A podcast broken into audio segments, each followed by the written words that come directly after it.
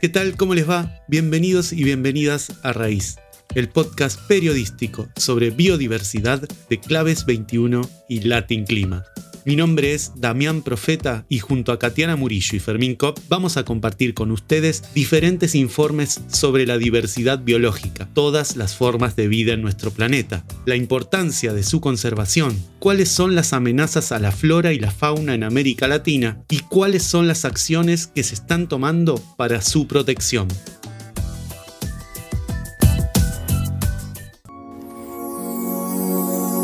Hoy me toca a mí traerles un informe en este episodio quiero abordar una noticia que no solo tiene mucha importancia en Argentina y en Chile, sino que es parte de un debate planetario.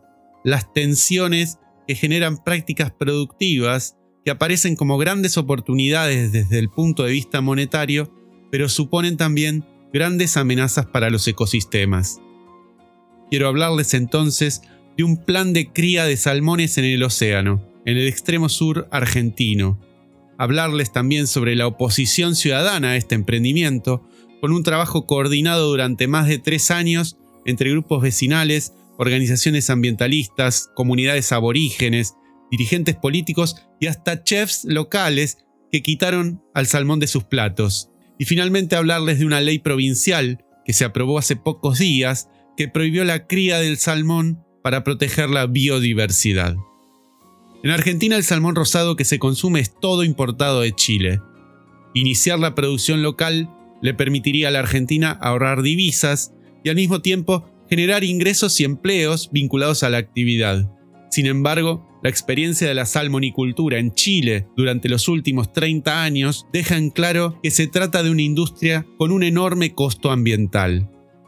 La intención era instalar criaderos de salmones en las aguas del canal de Beagle, en Tierra del Fuego, el canal de Beagle, para quien no lo conoce, es un estrecho marítimo que conecta el Océano Atlántico con el Pacífico y es frontera entre Argentina y Chile.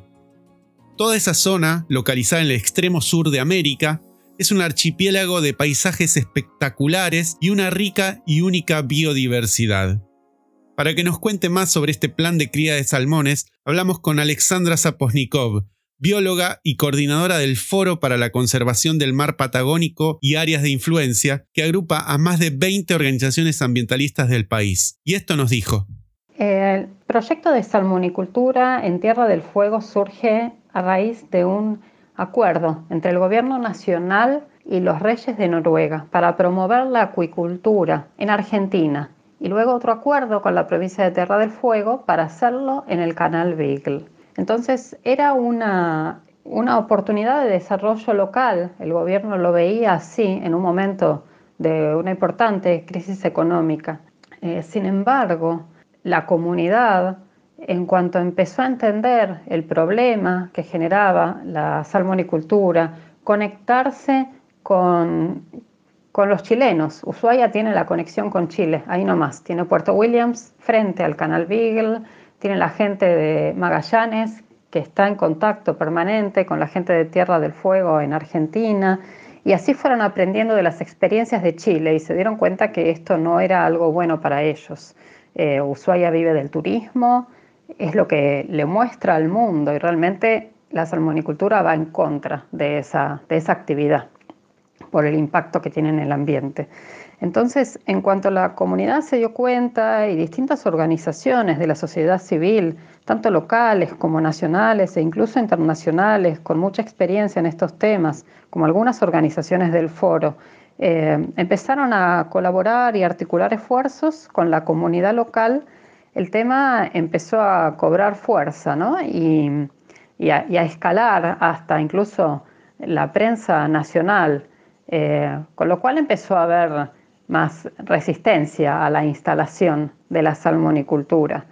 Entonces ahí hubo todo un trabajo articulado también entre los dos lados del canal Beagle para, impedir la instalación de la actividad en un ambiente que excede las fronteras, como es el, el canal Beagle.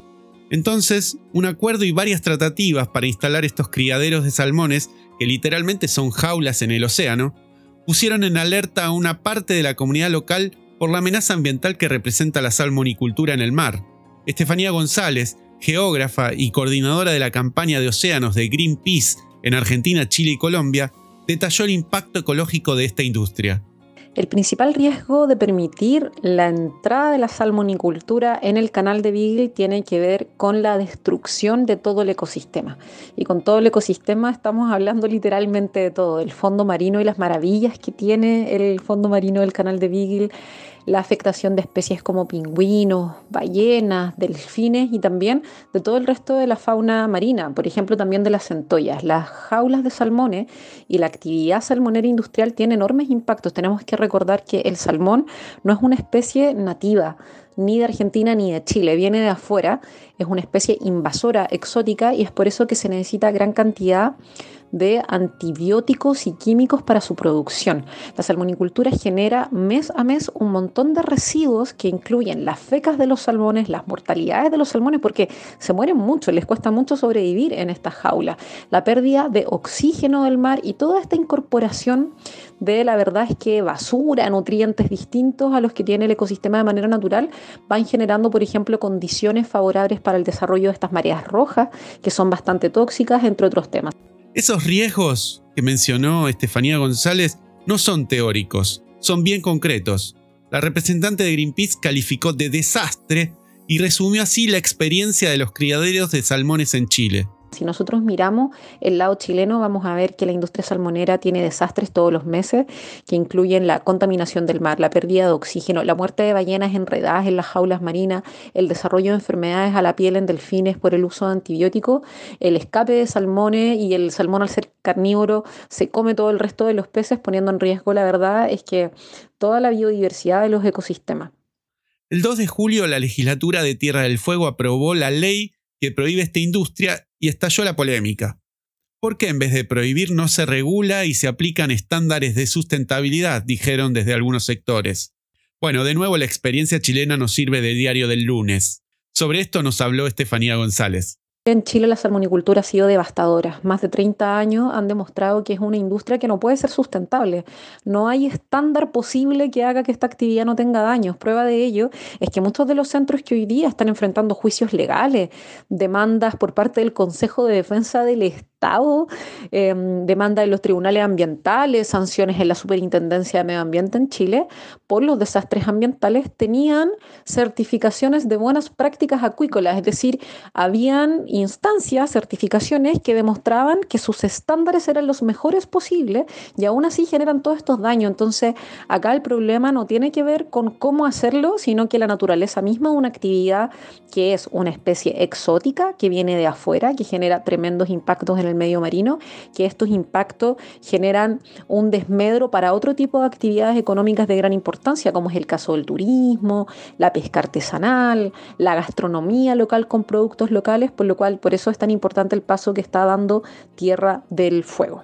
Alexandra Zaposnikov, del Foro para la Conservación del Mar Patagónico y Áreas de Influencia, relató cómo se llegó a la ley en un proceso de tres años. Primero son los legisladores eh, de la ciudad de Ushuaia, los concejales, quienes eh, sacan una ley por la cual en la ciudad de Ushuaia no puede haber instalaciones relacionadas con la actividad de la salmonicultura. Luego, eh, relacionándose con niveles de gobierno de, de, Puerto Williams y de otros lugares de Chile, emiten una declaración binacional en contra de la salmonicultura. Lo mismo hacen las organizaciones del foro. Eh, todo esto fue haciendo que distintos actores entendieran la relevancia de, de decirle no a la salmonicultura. Y algunas organizaciones comenzaron a trabajar por la creación de esta ley a nivel provincial. La ley sancionada prohíbe el cultivo y la producción de salmones en aguas jurisdiccionales de Tierra del Fuego. Hablamos con el diputado provincial Pablo Villegas, autor de la ley, y destacó la importancia de esta norma inédita en el país y el mundo. La importancia de la ley es que marca un antes y un después en materia ambiental en la provincia de Tierra del Fuego, en aras de proteger y conservar sus recursos naturales y el patrimonio genético de sus, de sus seres vivos que existen en estos ecosistemas que se encuentran eh, en nuestros mares o en nuestros lagos. También eh, una decisión en términos institucionales fundamental eh, y que pone a las claras que es el resultado de un trabajo conjunto entre referentes sociales, referentes ambientales, vecinos y eh, actores institucionales como hemos sido nosotros los legisladores. La importancia de la ley también radica en que eh, ratifica en términos estratégicos un modelo de desarrollo económico sostenible que está mm, relacionada a una actividad económica mucho más amigable con el ambiente como es la actividad turística. Finalmente, Alexandra Zaponikov reflexionó sobre el valor que tiene esta ley de cara al futuro. Esta ley es fundamental, fundamental para prevenir cualquier tipo de proyecto relacionado en toda la provincia de Tierra del Fuego y es un ejemplo para el país, para que es un buen antecedente, para que otras provincias continúen ese trabajo, porque no estamos exentos de que en otras provincias del país se desarrolle la salmonicultura. Y esto es un gran antecedente y además es una muestra al mundo de que se puede frenar una actividad extractiva súper nociva de este tipo.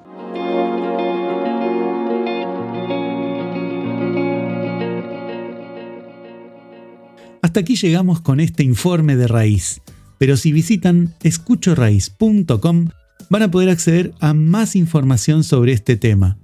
También en escuchoraíz.com van a poder escuchar todos los episodios de este podcast.